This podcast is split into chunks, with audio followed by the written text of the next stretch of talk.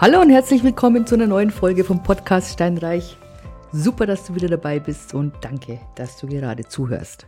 Wir sind immer noch bei den Änderungen im Jahr 2023. Ich würde jetzt hier gerne so einen Mieter, Vermieter-Block machen, weil da kommt doch einiges auf die Vermieter zu. Lass uns vielleicht beginnen mit der unsäglichen CO2-Abgabe. Gut, du weißt, die gibt's jetzt seit 21, seit dem Jahr 21 wird es eben auf die Energien Öl, Gas, Benzin, Diesel, Fernwärme, sofern sie jetzt äh, mit Gas oder mit, mit Öl, wenn es mit dabei ist. Ähm, es ist übrigens egal, ob das jetzt Flüssiggas oder sonst ein anderes Gas ist. Es gibt vielleicht so spezielle Biogas-Dinger, ähm, die befreit sind oder wo man weniger zahlen muss, kann ich dir jetzt aber so genau nicht sagen. Ähm, ja, also, du hast gehört wahrscheinlich, dass es ausgesetzt ist für das Jahr 23. Schön und gut, aber seit dem 01.01.23 wird eben jetzt diese Abgabe geteilt zwischen Vermieter und Mieter. Das hat der Bundesrat und der Bundestag beschlossen, weil sie gesagt haben, okay, ähm, der Mieter soll nicht die ganze Last des Vermieters äh, oder die Last tragen, nur weil der Vermieter hier keine Sanierungen macht, das darf nicht sein. Ähm, kann man so oder so sehen. Sicherlich ist eine gewisse Aufteilung auch ganz vernünftig. Ich sehe es ein bisschen, wie soll ich sagen, zwiegespalten.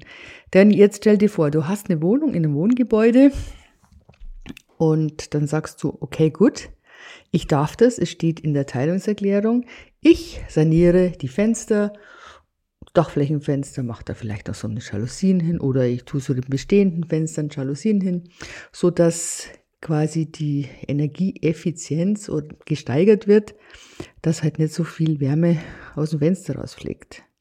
Das Blöde ist jetzt, denn der, der Wert, der berechnet wird, der gilt immer fürs gesamte Wohngebäude und nicht für die einzelne Wohnung. Das heißt, der Vermieter, die Vermieter, die teilen also den Jahresenergieverbrauch des ganzen Hauses durch die Gesamtwohnfläche aller Wohnungen. Ich finde, das konterkariert so ein bisschen die Bemühung, dass man sagt, der einzelne Vermieter sollte doch bitte tätig werden, damit die Mieter weniger Heizkosten haben.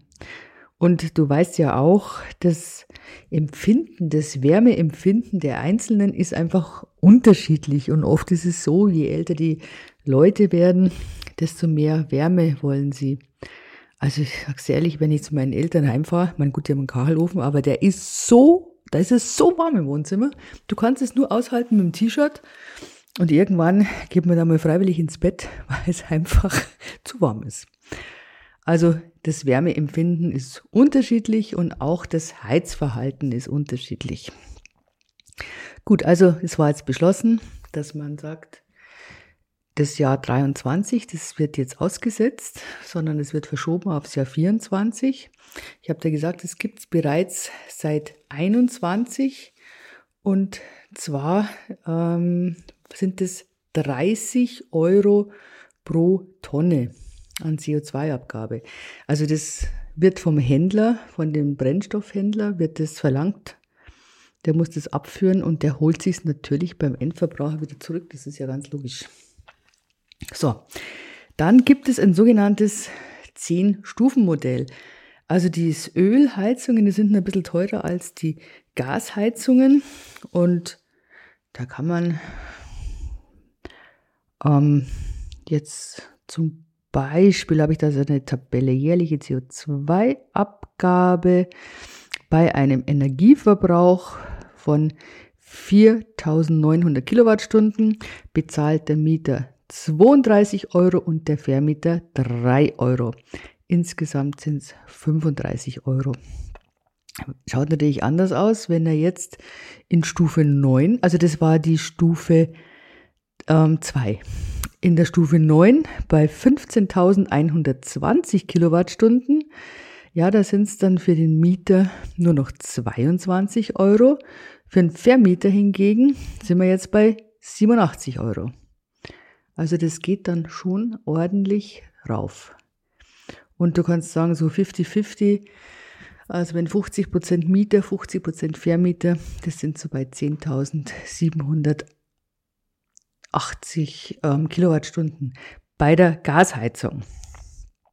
Ähm, die Werte, die werden tatsächlich geliefert von den ähm, Energieversorgern. Also das muss jetzt dann der Vermieter tatsächlich nicht selber machen. Wobei ich mich schon frage, es gibt ja diese Gasetagenheizungen und jeder hat seinen eigenen Vertrag mit den einzelnen Anbietern. Wie das dann gemacht wird, ich weiß es nicht, wirklich, ich habe keine Ahnung. Ähm, es betrifft uns auch und ich bin gespannt, wie das dann eben sein wird. Ähm, ich rede jetzt übrigens nur von Wohngebäude. Also ich rede jetzt nicht von Nicht-Wohngebäuden, weil da haben wir momentan eine äh, hälftige Aufteilung der Steuerkosten, unabhängig davon, wie es sein wird.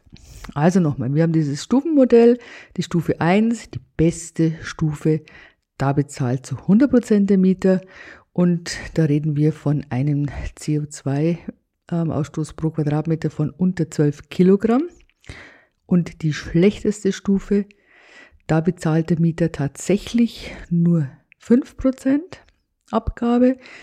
Der Vermieter 95 war übrigens früher auch anders. Man fing mal an, wo man sagt dann, okay, Vermieter maximal 90. Nein, wurde auch geändert.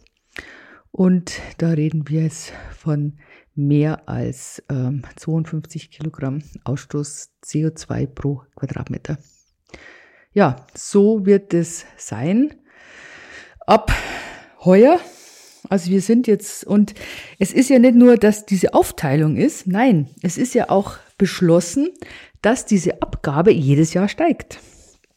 Ja, also wir sind jetzt gerade bei 30 Euro pro Tonne. Im Jahr 27, weil wir haben ja jetzt ausgesetzt, normal soll es jedes Jahr um 5 Euro steigen. Im Jahr 97 haben wir dann wahrscheinlich doppelt so viel. Da wird es so zwischen 55 und 65 Euro ähm, pro Tonne sein. Das ist schon durchaus nicht unerheblich. Ich meine, das Positive ist, dass ähm, die Umsatzsteuer sinkt oder gesunken ist oder gesenkt wurde vom 1.10.22 ähm, bis, ich glaube, bis einschließlich ähm, März nächsten Jahres. Und da ist die Fernwärme auch äh, mit betroffen. Diejenigen, die eine Ölheizung haben, die haben leider, wie soll ich sagen, die schauen ja, mit dem Ofenrohr ins Gebirge. Außer, ich glaube, das ist wieder Alleingang von Bayern dass die gesagt haben, okay, gut, man muss die Ölrechnung nehmen vom letzten Jahr und dann eben vergleichen mit der von dem Jahr. Und dann kann man eben auch einen Antrag stellen, dass man da unterstützt wird. Was wirklich in meinen Augen auch nur recht und billig ist. Gar keine Frage nicht. So. Ja, also wie gesagt, wir haben diesen CO2, diese CO2-Abgabe. Ähm, ich bin gespannt, wie es mit den ganzen Sonder Fällen sein wird. Ob wir dann alle dann nochmal einen Energieausweis machen müssen, weil es ist ja manchmal so, dass du ein Haus oder eine Wohnung in einem Haus hast und da gab es jetzt schon lange keinen Mieterwechsel mehr und mittlerweile ist der Vertrag, äh, dieser Energieausweis abgelaufen. Dann, ob man dann einen neuen machen muss, supi. Also es kommt schon für den Vermieter, kommt einfach ein Mehraufwand zu, weil die müssen dann Angaben zur Energiebilanz und zum CO2-Ausstoß ähm, machen können. Also angeblich sollte man das alles bekommen. Ich weiß es nicht. Es gibt ein paar Ausnahmen, aber ganz wenige. Eins ist zum Beispiel der Denkmalschutz. Ich meine, klar, was sollen da Mieter und Vermieter machen, wenn es nicht gestattet ist, dass man die Wände dämmt oder, oder andere Fenster reintut? Ja, was soll er denn da machen? Ja, geht gar nicht.